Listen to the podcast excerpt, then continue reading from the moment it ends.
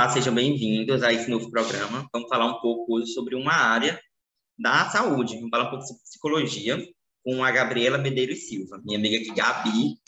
É, primeiramente, eu vou apresentar ela, depois ela fala um pouquinho e responde as minhas perguntas. Então, a Gabi, ela é graduada em psicologia é, pela UFPB e atualmente ela está finalizando o mestrado dela em psicologia social pela UFPB mas Gabi é mais voltada para a psicologia experimental, onde é integrante do Laboratório de Percepção, Neurociências e Comportamento, LPNEC, e ela desenvolve pesquisas nas áreas da neurociência, utilizando medidas psicofísicas, psicofisiológicas e eletrofisiológicas para investigar os efeitos dos videogames em funções visuais básicas e cognitivas. Além disso, ela tem uma experiência na área de desenvolvimento típico e atípico, que fala um pouco sobre transtornos de neurodesenvolvimento. Então, prazer ter tu por aqui, Gabi, nesse nosso novo episódio. Olá, prazer, João Marcelo. Muito obrigada pelo convite, inclusive, para estar falando um pouquinho sobre o que eu desenvolvo lá no laboratório. Então, Gabi é minha amiga aí, por isso que a gente chamou ela para falar um pouco, e ela está aqui mais ou menos muito envolvida na estatística. E para começar, Gabi, é, como é que é o seu dia a dia como profissional?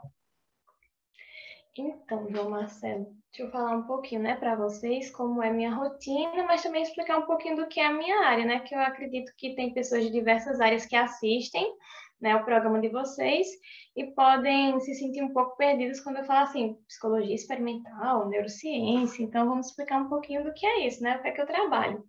Então, no começo da graduação, eu me interessei pela área experimental porque a gente desenvolveu experimentos com ratinhos no laboratório, era uma disciplina obrigatória da, da graduação, e eu pude ver na prática, né, a aplicação de alguma coisa. Já me, já me despertou um interesse, falei com o professor da disciplina, que era a disciplina de análise do comportamento, e quis fazer, integrar as reuniões do grupo de pesquisa dele. Comecei a, a frequentar no P2 onde a gente tratou inicialmente da parte básica da neurociência, né, estudando o que é neurônio, estudando essa parte mais básica, e conforme a gente foi progredindo, iniciou a parte de pesquisas, onde a gente investiga com as nossas técnicas se existem alterações é, decorrentes de alguma coisa. Por exemplo, atualmente eu estou pesquisando sobre a Covid, então será que a Covid-19 causa alguma alteração a longo prazo, uma alteração neurológica? É, para investigar isso, para investigar de forma não invasiva, a gente pode fazer uso de uma técnica, da técnica psicofísica. Os testes que a gente aplica no computador, eles vão nos fornecer limiar, que é a menor intensidade de um estímulo que um, um organismo consegue detectar, e a partir desse limiar, se ele apresenta alteração, quer dizer que pode existir uma alteração internamente nessa pessoa. E essa alteração pode ser a nível neurológico, né? E a gente investiga essas questões também no desenvolvimento neurotípico, é, no desenvolvimento atípico, em diversas patologias, ou também exposição a solventes orgânicos, tabagismo, álcool. A gente investiga as mais diversas coisas lá no laboratório. E para falar um pouquinho do meu dia a dia, né, como é que ocorre, atualmente, como eu estou no mestrado, eu estou fazendo as coletas da minha dissertação, então o dia a dia varia. Quando eu não estou indo para o laboratório, eu estou, eu estou em casa escrevendo a minha dissertação e tabulando os dados que já foram coletados, porque posteriormente eu tenho que fazer a análise estatística. E quando eu tenho que ir para o laboratório, normalmente a gente vai ou na parte da manhã ou na parte da tarde e coleta com os participantes. O horário depende muito da disponibilidade do participante. A gente não fixa o horário que o participante tem que ir. O participante é quem diz quando ele pode ir, porque é algo voluntário, né? Então a gente está contando com a disponibilidade dele de se deslocar até o FPB, especialmente nessa época de pandemia, que a gente sabe o quanto está sendo mais difícil das pessoas se deslocarem para lá. É, antes da pandemia era muito mais fácil desenvolver as pesquisas porque os participantes já estavam lá. Então, no intervalo de uma aula ou no horário do almoço, eles podiam ir até o laboratório. Hoje em dia não tem isso. E quando eu não estou no laboratório, ou tabulando os dados, ou escrevendo a dissertação, eu tenho que coordenar os meus alunos de iniciação científica, em parceria com a minha colega de mestrado e amiga Juliana. E tá fornecendo suporte para eles, né? Tanto na parte da pesquisa quanto na escrita científica que eles já estão produzindo também. Não sei se você gostaria que eu falasse mais alguma coisa do meu dia a dia. Tá ótimo, Gabi, tá por aqui, tá, tá, tá ótimo. É, aí tu falou um pouco sobre tabulação de dados e análise estatística, mas como é que começou a sua relação com a estatística? Tá.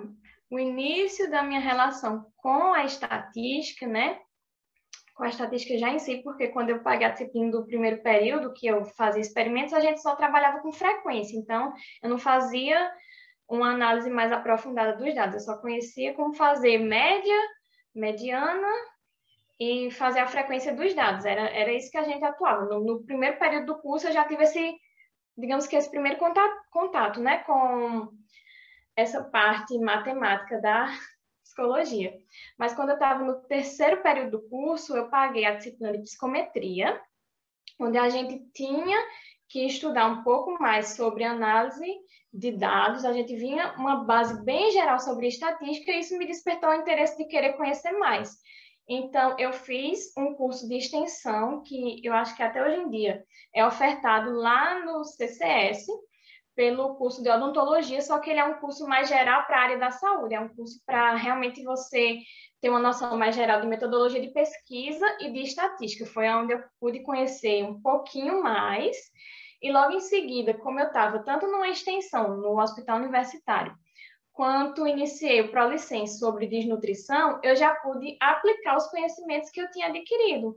E depois disso, eu fui só ampliando minha, digamos, carreira na pesquisa, porque eu fui me envolvendo em mais projetos de pesquisa e tendo que fazer, consequentemente, mais uso de recursos estatísticos, né? Inclusive, o programa que a gente mais usa na psicologia, ele é conhecido como SPSS, né? Que apesar de não ser uma versão gratuita, a gente tem, cada laboratório tem sua versão que disponibiliza para os alunos, né? A universidade auxilia nessas aquisições.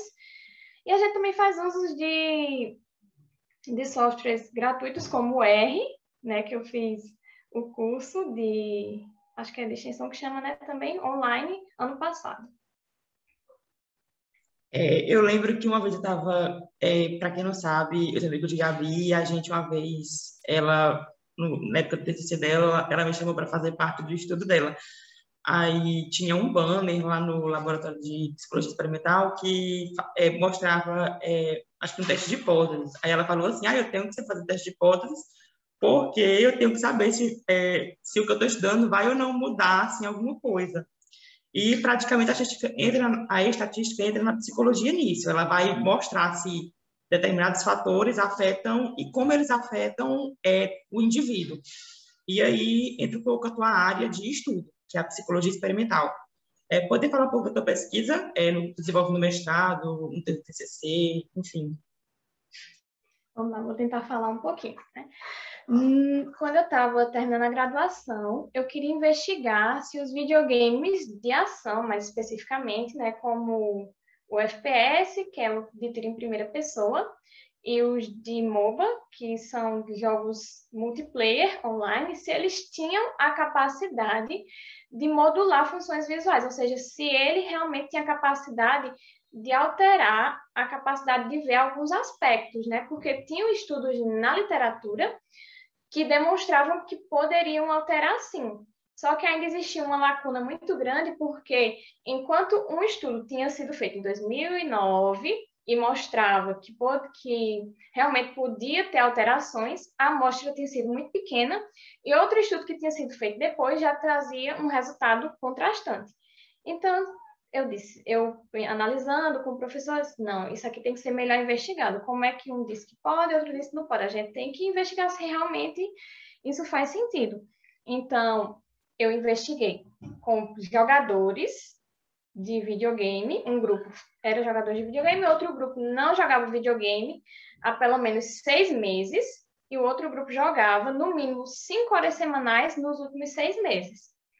A gente aplicou os testes psicofísicos e depois os testes psicofísicos para visão de cores e para sensibilidade ao contraste, que a grosso modo, digamos que é a, a, nossa capacidade de discriminar detalhes dos objetos de acordo com luminâncias diferentes. Então, quando eu fiz as análises dos dados com os testes estatísticos, é, foi percebido que não existiam diferenças estatisticamente significativas entre um grupo e outro. Ou seja, os meus dados estavam me sinalizando que jogar videogames, né, quando eu testei minha hipótese, jogar, os meus dados me sinalizaram que jogar videogames poderia não estar alterando aquela função visual como anteriormente eu acreditava quando eu formulei minha hipótese. Então, eu tive que escrever a minha discussão tentando justificar por que é que isso aconteceu, né? E aí as razões para isso terem, ter acontecido, que a gente encontrou, né? A, o que é que a gente hipotetizou para isso, foi que os dois tipos de jogos, eles ativam diferentes áreas cerebrais. Tanto o FPS quanto o MOBA, eles, eles, embora eles tenham áreas em comum, quem ativa mais áreas relacionadas aos aspectos visuais é o FPS, só que os participantes que concluíram o estudo, a gente não teve como dividir só participantes que jogavam FPS só, e só participantes que jogavam MOBA, porque praticamente todos os participantes que jogavam FPS também jogavam MOBA. Então, o efeito de um ficou sobre o outro, não tinha como comparar grupos. E aí é uma pesquisa que eu quero dar continuidade, eu pretendia dar continuidade no mestrado, mas infelizmente é, a pandemia não permitiu, e provavelmente eu vou dar continuidade no doutorado, onde eu vou aprofundar essa investigação, e além de coletar com participantes que já jogam videogame, ou seja, são considerados experts, eu vou trabalhar com pessoas que não jogavam videogame, a gente vai fazer a linha de base delas nos testes, e depois a gente vai levar essas pessoas para o laboratório para fazer a intervenção com os videogames. Elas vão jogar determinada quantidade de horas e depois que, eles concluírem o tempo de jogo, eles vão passar por outra avaliação para verificar o pré e o pós. Será que existe diferença? E ainda comparar esses participantes com aqueles que eram jogadores, porque se existe diferença pré e pós, essa diferença se equipara aos dados de quem já jogava recreativamente porque pode ser que só jogar recre recreativamente não seja suficiente para mudar os dados de uma pessoa, né? Mudar a capacidade que ela tem de discriminar um, alguma coisa visualmente, mas talvez fazer um treinamento mais focado para isso é que surja mais resultado, porque eu estou já com a intenção por trás daquilo que é o que acontece, inclusive, quando se usa videogames na clínica. É muito, é, os videogames são, estão chegando com tudo hoje em dia na clínica, para intervenção com idosos, para intervenção com crianças. Se vocês procurarem artigos, vocês vão encontrar intervenções com crianças com TEA, com crianças com TDAH, idosos com hipertensão, idosos com problemas cognitivos. Tudo isso já estão sendo utilizados videogames para é, para intervir, né? Pra, porque eles têm essa capacidade de ativar áreas cerebrais. E é uma área que eu tenho interesse em continuar pesquisando, não só para as funções visuais, mas também ampliar para aspectos cognitivos e, quem sabe, psicomotores, né? Mais na frente. Eu acabei de publicar uma revisão sistemática, é, saiu agora no mês de outubro, sobre os efeitos de intervenções com videogames é, videogames de entretenimento, né, e videogames que já são desenvolvidos para tratamento, se existe diferença ou não para intervir em crianças com transtorno do espectro autista. Eu, e a gente encontrou que, embora os videogames de os serious games, né, que são chamados aqueles que são desenvolvidos para aquela função clínica ou educacional, eles sejam mais utilizados na clínica, os jogos de entretenimento eles também apresentam resultados tão bons quanto aqueles que são desenvolvidos para a função clínica.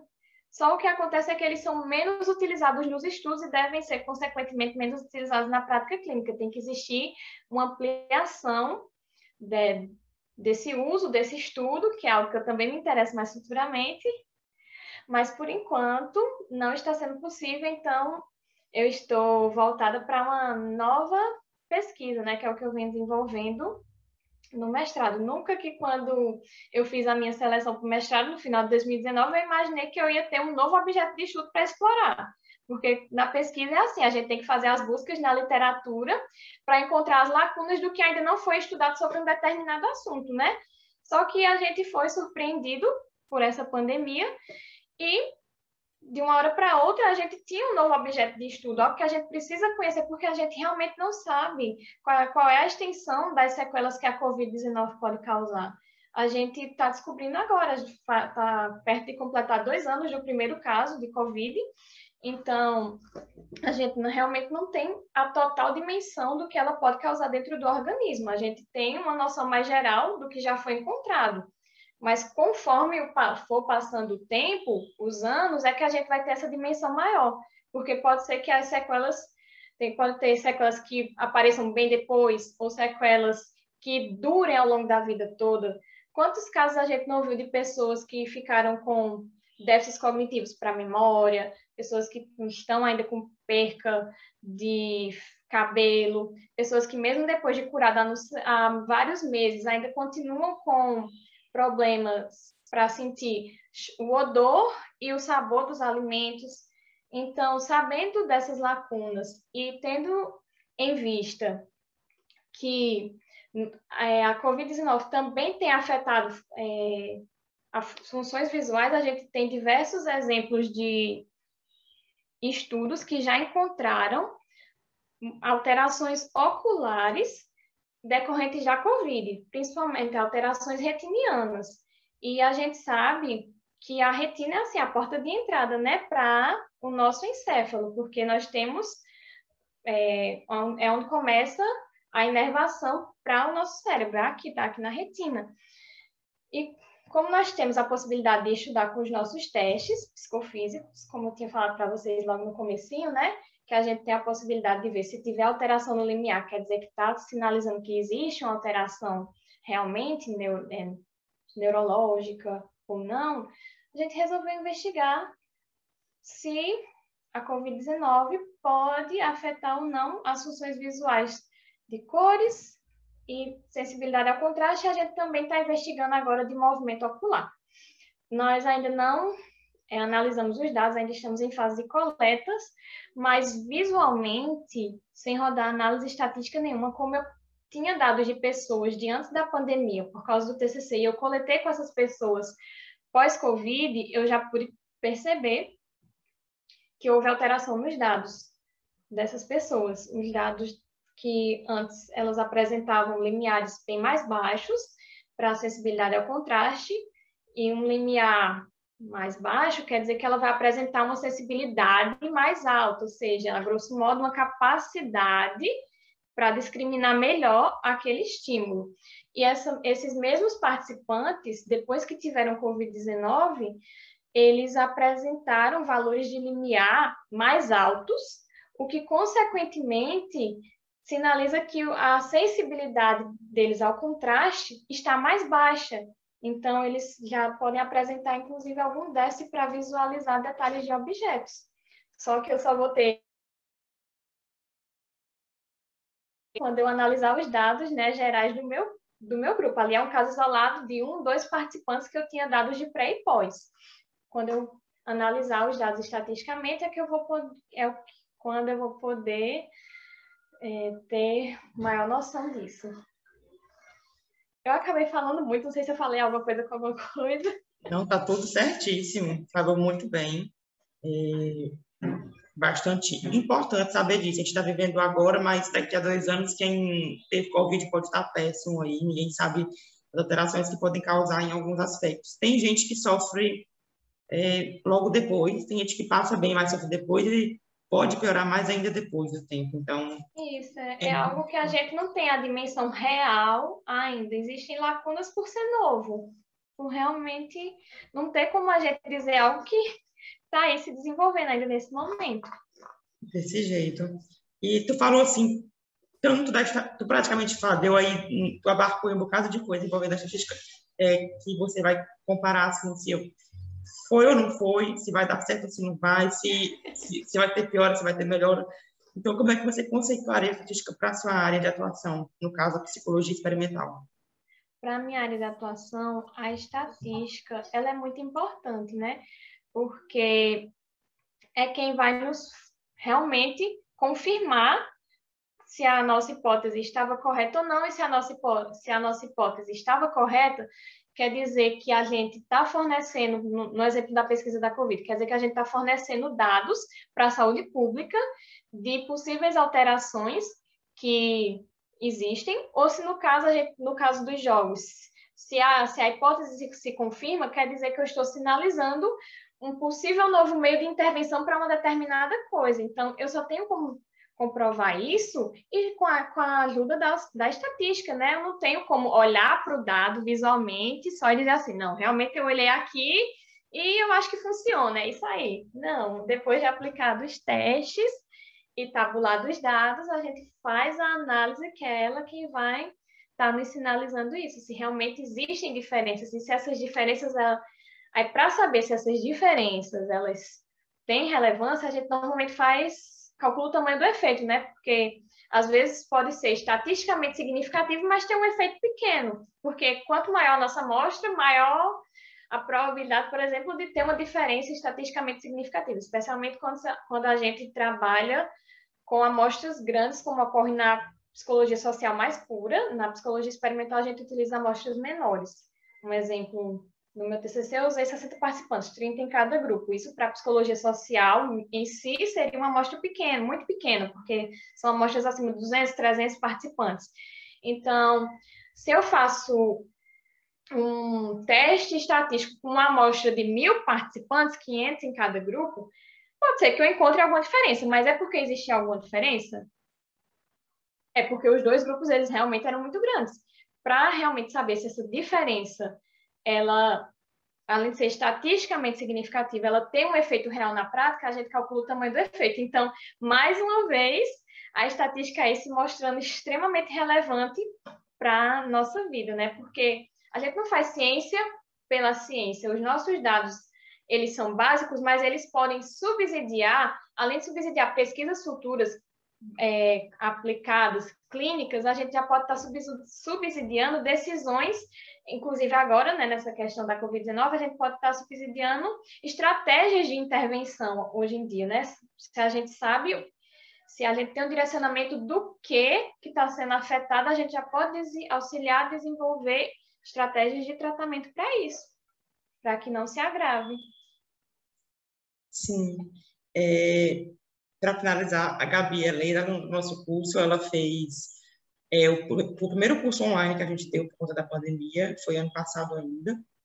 É, a gente acaba ensinando a estatística de uma maneira, é, a estatística básica, então, é, já aplicada no software livre. A gente usa o RR Studio.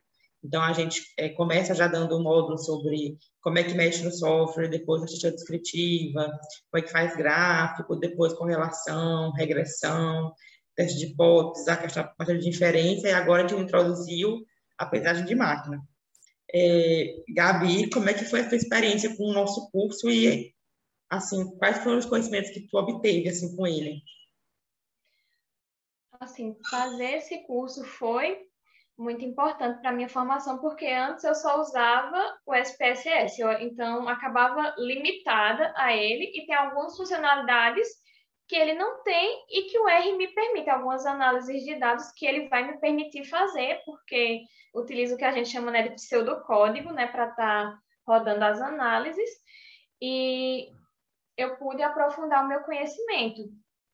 Provavelmente eu vou estar tá fazendo alguma análise com ele agora na dissertação. Ainda não tive a oportunidade de rodar análise de dados antes, porque o JTCC já tinha feito, mas agora eu vou ter a análise dos dados da dissertação e com certeza eu vou estar colocando em prática os conhecimentos que eu adquiri com, os, com dados reais que eu estou coletando agora nesse momento.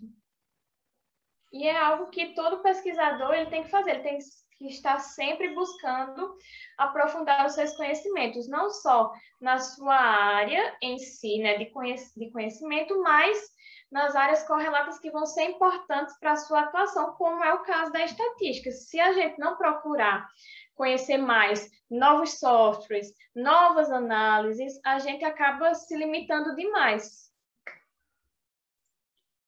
Muito obrigado, Gabi, é, por participar do nosso programa e também por ter participado do nosso curso.